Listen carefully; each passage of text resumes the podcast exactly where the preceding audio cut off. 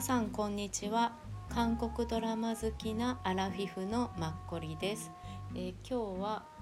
あの夕飯を食べながら初めてのドラマを1話見たのでそのお話です、えー、今日見たドラマかすみティンダーっていうハートビート。日本ではアマプラで独占配信をしてるみたいで一応日本語で訳すと胸が踊るっていうのですね。6月26日土曜日から始まってね。今ちょうど多分26だからえっ、ー、と5話4話ぐらいが終わったのかな。で今日1話見ました。でえっと最初の情報で私が分かったのがあ 2PM だったテキョンが出てるんだっていうまだ 2pm なのかな？すいません。ファンの方いたらすいません。間違えてたら。まあテギョンが主役なんだって思ってあの私そんなに得意じゃないんですけど彼はもうなんか最近もうあのレギュラー的にドラマにね着々と出続けてるでしょ？だからやっぱりそれは彼の力があるんだろうなって思ってなので私も最近見るようにしてるんですけどと言いながらあんまり見てないんですけどで今日ちょっと見てみました。はい。感想としては、えっと、今後も見続けます。何気になんかラブコンララブメインなのかなと思いきや結構コメディもね強くって見やすくてご飯食べながらは面白い。うん。ね。あのストーリー的にはテギョンがドラキュラ役で人間になりたいんですよね。で、えーと、現代私たちの生きる現代に、まあ、彼が来たんですけど人間に中途半端にまだちょっと慣れてなくってで偶然同棲するようになった、まあ、女性と同棲するようになる女性と出会うんだけどその女性との、まあ、同棲生活とかあのいろいろを通してまあ、あのお互いホットな関係になっていくっていう、まあ、ストーリーだと思うんです。うん、でその女性自体もねあんまり人人情味がなくてあんまり人間味がないっていう風に見られてる女性みたいでで、まあ、テギョン自身がはあの人間になりたいって思った理由は昔まあ好きな人がいて昔の時代に本当にあの歴史ものみたいな時代を生きてた時にあの好きな人がいてその人と生き別れをしちゃったのでまた出会った時には胸がドキドキするような恋をしたいっていうのを2人で、まあ、別れる時にね、まあ、語ったというか、うん、秘めた思いがあってそれでずっと人間になりたくて、まあ、彼自身努力したみたいなものもこの1話を見てたらそれもすごいねなかなかに面白いんですよなんかギャグコメディっぽくて。うん、それでねで結局今回この現代に来てもうその同棲することになるなる同居することになる、まあ、女性と恋に落ちてでテギョンはそういうふうに熱い気持ちを持ってるでしょ、まあ、ドキドキするような恋をしたいっていう、まあ、ハートビートをするような。でその女性の方はあテンション低めじゃないですか。うん、だからこれがね、まあ、あの制作のドラマの制作の意図としてはあのこの女性みたいに、まあ、現代のま孤独な人たちあんまりいろんなことに興味を持たなくなって、まあ、結婚もしてなかったり子供もあんまり持ったりしないとか、まあ、孤独に生きる、まあ、人たちに向かって血気盛んなねエネルギーをこのドラマで吹き込みたいっていうこと、うん、そういうなんかね制作の意図が一応あるみたいですよ。でもなんかそれはこの1話を見ただけでなんとなく納得はいする感じでした。うん、で多分アマプラでも同時配信だからね多分終わるのは、まあ、16話みたいで終わるのは8月の半ばぐらいみたいです。で韓国だと KBS でやってる。うん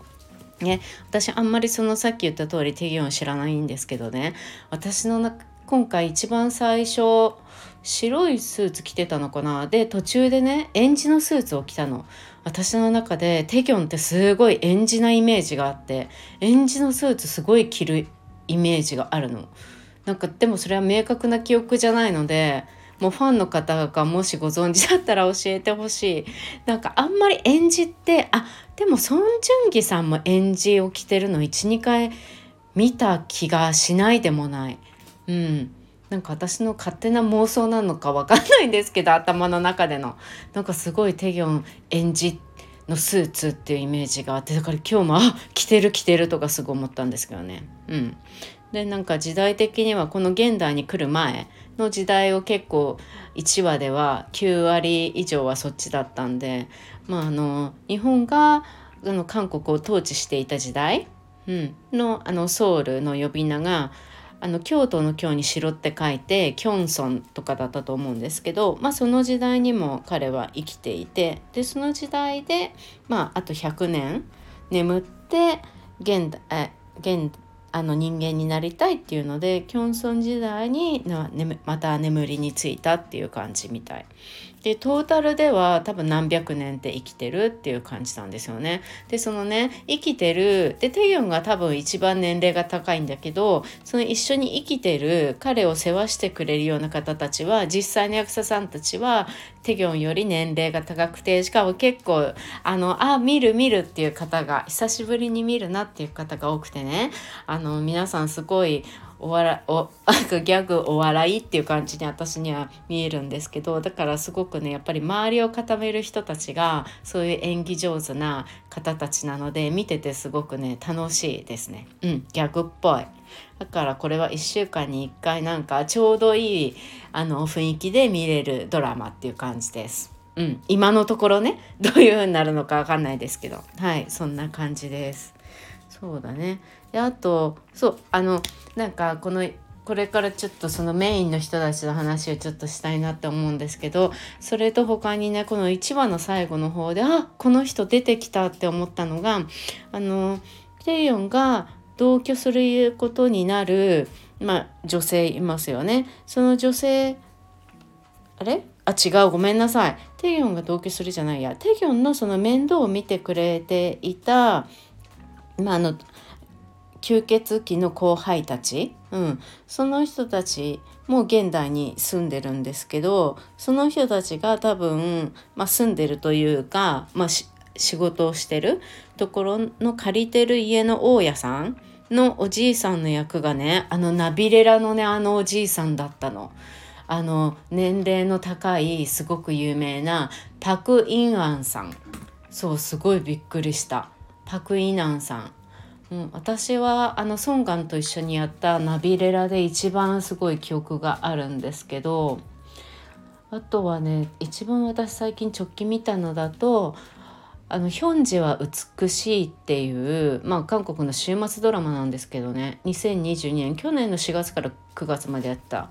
うん、のでそうそれでねこれであの主役の男性の方のおじいちゃん役だったんですよね。うん、ユン・シウンさんが出ててそうこれはねすごい良かったおすすめ久しぶりに週末ドラマだんだんちょっとこのぐらいから、うん、見れるようになってきたなっていうまた再び復活してきたっていう感じでした。そうのおじいさんがね相変わらずナビレラの時以来に見る方もあまり年を取ったっていう感じせず相変わらずなんかお元気そうな感じでいらっしゃいますよ。はい。なのであ出てきたって多分ご覧になった方は思うんじゃないかなって思いますね、これからもまあ継続的に出てくるかわかんないけどはいそんな感じです。で、えーと、まずちょっと提供についてあとはメインの人たちって思う今回人についてちょっと話したいなって思います。まずはねテギョンなんですけどテキョンってもう 2PM の頃だから私韓国好きになって14年ぐらい経つんですけど多分最初の頃から 2PM はちょうど人気になり始めた頃だったんで知っていてテキョンは私一番最初 2PM を見た時にはこの人かっこいいってテキョンにやっぱり目が行きました。うんだからといってそれから興味がないというのがあれ まあすごい 2PM はねすごい日本ってすごくもともとその私よりちょっとお姉さんぐらいたちにすごい人気だったから逆になんかあんまり興味が持てなかったのかもしれないんですけどそうもうテギョンも34歳なんです。まあでも年相応かな。なんか顔は若いですもんね。うんイケメンだし。体もすごく昔からしっかり自分で作ってるし。うんそうですよね。なんか一番直近で私が見たテギョンのはヴィンセン朝ですよね。あの2021年のすごい悪い役をやってた。いやすごいあれでなんか熱気熱演しててああもうこの人ほんと俳優になったんだなって。すんごい久しぶりに見たんですごくそう思いました。はい。あの今年は2023年でしょ？そう。であとネットフリックスでもなんか特別出演。XO キティっていうのなんかね出てるみたい今年。うん、あとはあブラインド去年2020年ブラインドに出たりとか、まあ、ヴィンセンチョも出てるでしょう。もう彼はずっと出続けてますよね。ドラマスペシャルとかにも出てるしうん。そうなんですね。あとなんだっけ？なハイキック？ハイキックとかなんかそういう昔のなんかドリームハイか？ごめんなさい。2011年のドリームハイとかでは結構これで最初ドラマ始め出始めた頃で結構有名だよね。うん。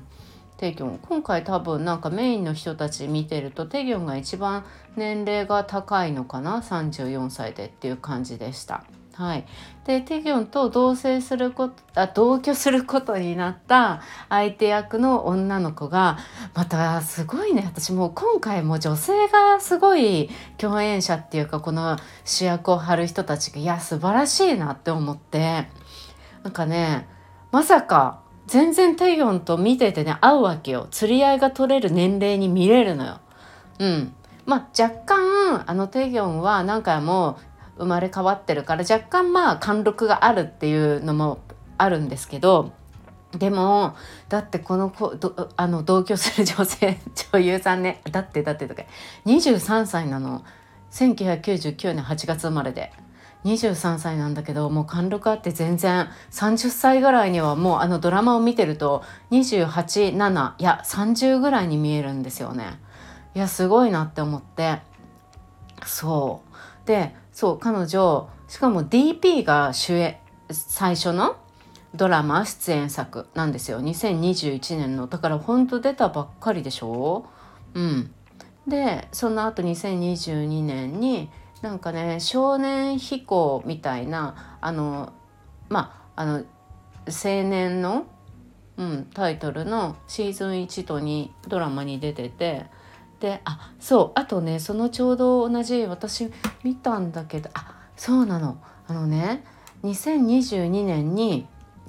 あれに出てたんですよ。あのあなたが願いを言えばって。あ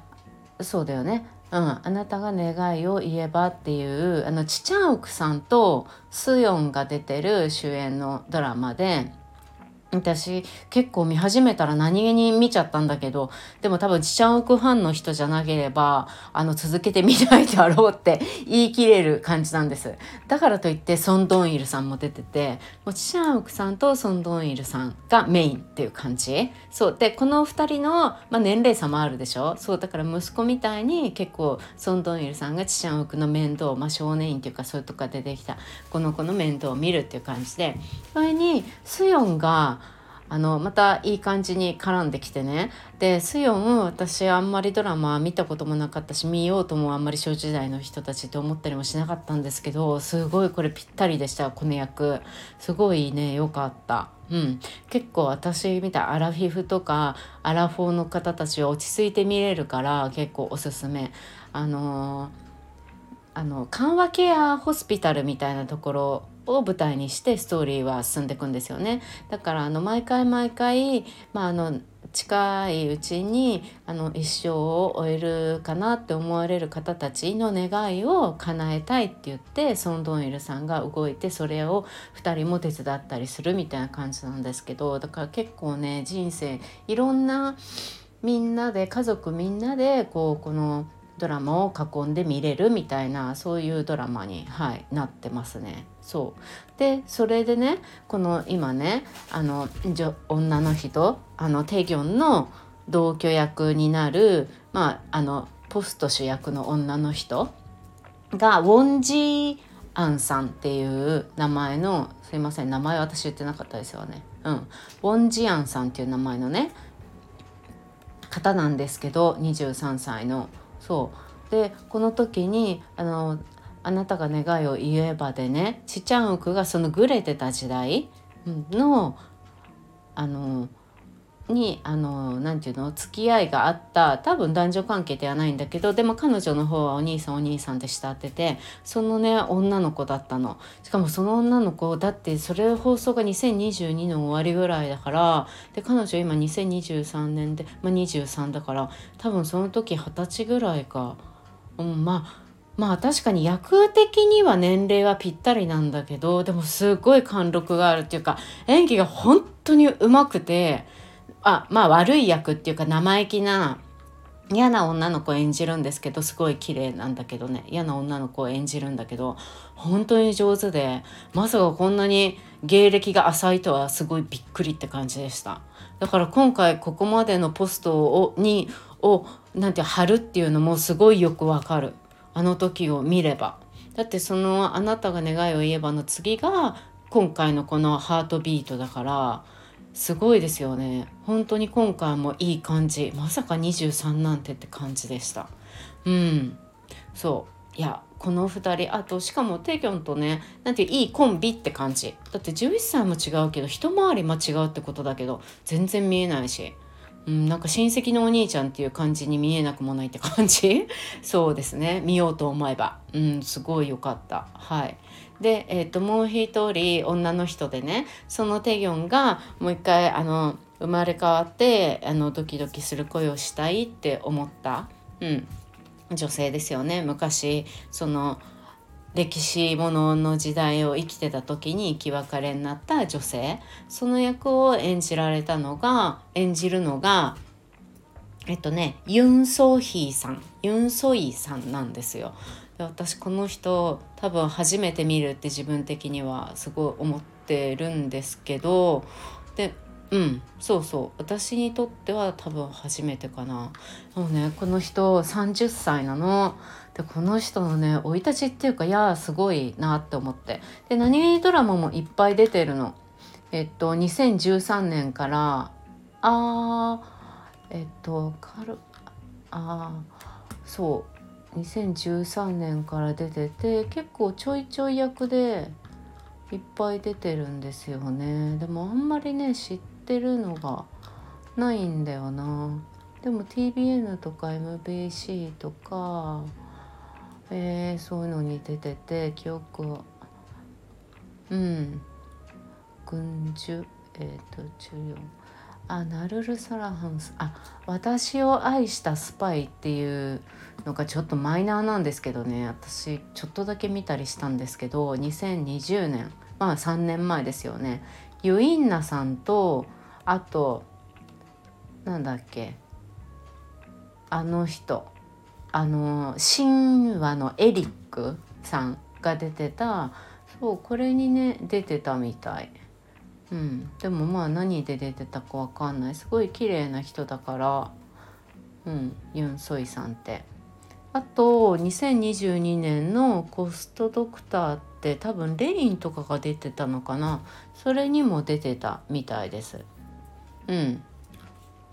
ねこのユン・ソイさん今回もあの今回1話見ただけではその生き別れで彼女がちょっと亡くなっちゃうんだけどそこのところの演技だけだったんですけどすごい綺麗で可愛らしくて、うん、だから30歳よりももうちょっと若くまあまあそうかな？278ぐらいに見えましたうん綺麗な人。でこれ私びっくりしたのがさっきのあのパートナーの女性はさ貫禄があって演技がうますぎてびっくりしたでしょ？で逆にこのユン・ソイさんはなんとなんかね生まれがドイツで生まれてるの。すごくないですか？なかなか私韓国の俳優さんでまあ逆輸入ばあちゃんは多いからアメリカとかさまあオーストラリアとか何とかあるけどでもなんかでも大体 k p o p だったりとかでだから女優さんでしかもヨーロッパ系で生まれそ生まれてきたっていうのは初めてでシュトゥトガルトってありますよね。あそこで6歳まで、うん、来たみたいでね。でそれからあの韓国に戻ってきたみたい。多分お父さんのお父様のお仕事かなんかで行ってうん。それであの普通に外交官とかになりたくてで育ってきたみたいで。でもだんだんねあの思春期に俳優に行きたいなって思ったんだけどやっぱり両親はそれに反対してでまあ優秀なんだよ。高校とかもねあのステップしてるの。こう途中多分短期間で卒業してるようなあの四世科学高校、うん、っていうところに行ってるんですけどでも早期卒業してなんと大学はねカイストなの。すごくないですか？でカイストカイスト。そう。カイストっていわゆるあの科学大学ですよね。あの韓国科学技術院、うん、で1万人ぐらい多分いてで6割が大学院生みたいな。で場所もテジョンとかにあるんですよね。ちょっと偏僻な場所で。で緑のすごい緑の自然があるみたいな。何かで私ドラマじゃないかな。なんかでああの「You Quiz on the Block」っていううん、ユン・ジェソクさんがやるトーク番組とかで前開出の、まあ、卒業生の人で結構あのいろんなね今ベンチャーとかまあベンチャーって言ってもすぐに大きくしちゃって上場しちゃったりする人が多いんですけどカイストだと。そういうのをやってる人たちも出てあのそのトーク番組で話してたこともあったしなんかカイストに大きく寄付をしてる昔からの企業のおばあさんとかいらしてそうそれをなんか話もなんかその番組で見たことがあってそうすごいね。だってカイストってそんなにねまだ新しいの1981年なの。大学できたのが。だからまさに韓国はこれから自分たちであの頑張っていくんだって言って立ち上がり始めた時ですよね。そう思うとなんかすごい歴史を感じますよね。うん。うん、そうそう。だからパク・クネ大統領元大統領のお父さんうん、の時代にっていう感じなんですよね。であのソウル大学で有名卒業生で有名で、まあ、キム・テヒさんとかいるじゃないですか。結構ソウル大学は何人かいたりとかするんですよね。でもあのカイストでっていうと今回のこのユン・ソイさん、うん、あともう一人またなんか名前があったんですけど知らない方ですごいなって思ってそう。でなんかねで彼女が結局親が芸能界入りを反対してたからなんで彼女がこっちの道に来たかっていうと大学に通い始めた頃にスポーツジムクラブに普通に行ってたらで SM の人に多分スカウトされたかなんかででやっぱりやりたいって思ってで SM ソウルとの SM の練習生の生活とテジョンの大学っていうのをちゃんともうちゃんと自分でやりくりしててそれを見てて両親はじゃあまあ行きたいんだったらいいよみたいに来たみたいで。すごいですよね。だから今回ちょっと全然私あんまり見たことがないっていうか意識して見たことがないから演技がすごい楽しみだなって思います。はい。でそうあの見たことないんだけど過去にどういうの出てんだろうって思ったら一番直近のねドラマで一応今年の23年の1月30日ぐらいに多分これ日本で放送されてないのかな私も見たことがないんですけどあのシムタイムズあ Some Sometimes っていうドラマ 4, 4回ぐらいだけのドラマに出てて男性と2人でメイン演じるっていう感じのちっちゃい多分シリーズものですよね。でこの相手の男性の人があーって思ってキム・ジェヨンさんっていうあのちょうど去年パク・ミニョンさん主演でやってた「月水金火木土」っていうドラマがあったんですよ。で何気に私あの結構ハマったんですけどあんまり人気なかったと思うんですけど私はハマってそれのえっとコ・ギョンピョさんっていうのがパク・ミニョンさんと、まあ、できていてもう一人一応できてるっていう感じの男性の役が、えっと、キム・ジェヨンさん。で私キム・ジェヨンさん多分この時しか見たことないんだけどなんかその役がねあのまあいいところの、まあ、坊ちゃんでもありでもあの自分でちゃんと自力でスターに乗り芸能界で俳優でスターにのし上がった人でもありでパク・ミニョンさんのことを好きなんだけど彼女の気持ちをちゃんと優先するっていうかすごいねなんか優しいのよ。なんか男性としてすごい優しいいやできた人だなって自分の欲望とかそういう願望とかをちゃんと収めて自分の中ででちゃんとバコミニョンさんのある優先してあげられるっていうかだからこのトップまで上り詰めれたのかなっていうかすごくねその演技も多分良かったからハマっててすごい私は彼のそれにすごいハマったんだと思うんですけどすごいねだからその絵の印象があって私この人すごい好きで。はい、すいません。個人的な好きとかいうことで。パそうキム・ジェヨンさんいいんですよ。だからといって名前忘れてたりするんですけどね。そう。だからちょっとユン・ソイさんも多分これからまたねあの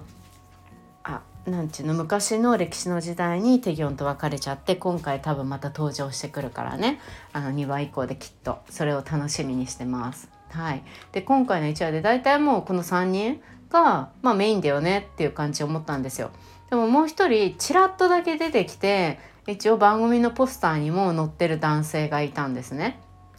でその男性がパック・カンヒョンさんっていう方で全く私知らなくてでも一見目元があでこの方33なのだからテギョンの1個下でまあ同じぐらいですよねでさっきのあのカイスト卒業の彼女も30歳だから本当にあの同居人の彼女だけ23歳とかで他みんな一応30歳年齢近い人たちでできてるの。うん、でこのパク・カンヒョンさんっていうのはあれなのミュージカル俳優さんなんですよ。そうなんかでもねあの優しい顔つきなの。もともとの顔つきが。だから今回出てきてなんかの社長なのかな。なんかそんな役代表の役だったんですけど。医者？あれななんだっけ？あ違う。土地？不動産？なんかのまあとりあえず。ななんか専門家っていうか。そうそう。そういう感じなでまあ普通に運転手さんがいるようなそんな役柄だったんですけどすごいね顔がね優しい顔してる人だった。うん。これであんなあの彼を見返すとこうミュージカル今まで出てきたポスターとかがあって結構なんか激しいっていうか感じのもあってすごいね。あすごい今までミュージカル俳優さんでのし上がってきた人なのかなっていうのを思いました。はい。だから初めて演技見れるからねたのすごい楽しみです。33歳。24歳ぐらいのところに2015年に多分ミュージカル俳優でデビューされたみたい。うん。ちょっと楽しみ。ああとこのなんかドラマってなんかね「ハートビート」っていう 2PM の曲が流れてたのかな？全然私気づかなかったんですけどそうそうそうそういうのもなんかまあ一つあるみたいですよ。うん、で私これがなんでアンニョンナや？あそう。であとね監督とね脚本家さんのこともちょっと話したいなと思ったんですけど脚本家さんについてはちょっとまだあの今度いつか話せたらなと思って監督のねはお二人一応いいるんだけど一人のイ・ヒョンソクさん。っていう監督さんの方は過去に「アンニョンナヤ」っていうのとあと4もっていうのを、えっと、監督された方ですね。4もっていうのはあの多分去年一昨年ぐらいかなちょうどコロナになったぐらいでネットフリックスですかねパク・ウンビンさんあのウヨンウのとローン2人のあの刺激ですよね。恋愛もので私すごいあれでパクンビンさんなんかそう意識してすごい上手だなって思って。ローンもあれで初めて見たんですけど、うん、あれはねなんかロマンス好きじゃ好き好きじゃない関係なく一回見とくといいよってなんか思います。もし見てない方いらしたら私が言うのはなんかずうずしいんですけど私あんまりロマンス得意じゃないけどなんかあのうん。パク・ウンビンさんが演じるそのセジャ様の人生っていうのも結構なんかね考えさせられるっていうか私それに結構感動してでまたそれを演じきったパク・ウンビンさんの演技力っていうのもすごいなって思ってそれで感動しました。うん、だからおすすめ。でそのね監督やっててあと「アンニョンナヤ」っていうのはなんかあの世界的にあでもネットフリックスとかでやってんのかな？結構前のチェ・ガンヒさんとキム・ヨンガンさんで私チェ・ガンヒさんそんな得意じゃないけどなんかねドラマに出るとなんかなぜか毎回見るっていう感じになってて。そう。であとキム・ヨンガンさんは結構好き。この人すごい背がまあ私背が高い人が好きってわけじゃないんですけどなまあすごい高くてまあでも36かも。うん。結構なんか可愛い顔をしてるというかまあ可愛いっていうかまああのまあイケメンですよね。いわゆる普通に。普通に。そう。だからなんとなくなんか見ちゃいました。この時。であのこのヨンガンさんってキム・ヨンガンさんってパク・ボヨンちゃんと一緒に前なんだっけ？なんかね映画も2人やったんだよね。だってパク・ボヨンちゃんって1 5 0センチ台でしょ？キム・ヨンガンさん多分190ぐらいとかじゃない？だからすごい身長差がめちゃくちゃあったんですけどそう。でもそれねなんか良かったですよ。すごく。で多分韓国でもすごい人気ででパク・ボヨンちゃん自体が韓国人に人気だからまあ可愛いっていう感じで男性とかにも人気だから「ボヨブリーボヨブリー」とか言ってその一時パク・ボヨンちゃんテレビに出るといつも言われててうんすごい良かった。あそうだ「あなたの結婚式」っていうのにそう2018年ですね。そうだそうだ、うん、キム・ヨンカンさんで出てそうそんな感じでした。はい、で思いっきり話が飛びまくったんですけどすいません。なんか私なんかずるずるあのはい興味があることばっかりなんか調べていつの間にか先に行っちゃうっていう感じなんですけど、はい、またあのもしよかったら聞いていただけるとありがたいです。はい、でついでにまた次話したいと思ってるんですけどセレブリティなんと見ちゃいましたよ。2日で全部12話見ちゃったって異常でしょ？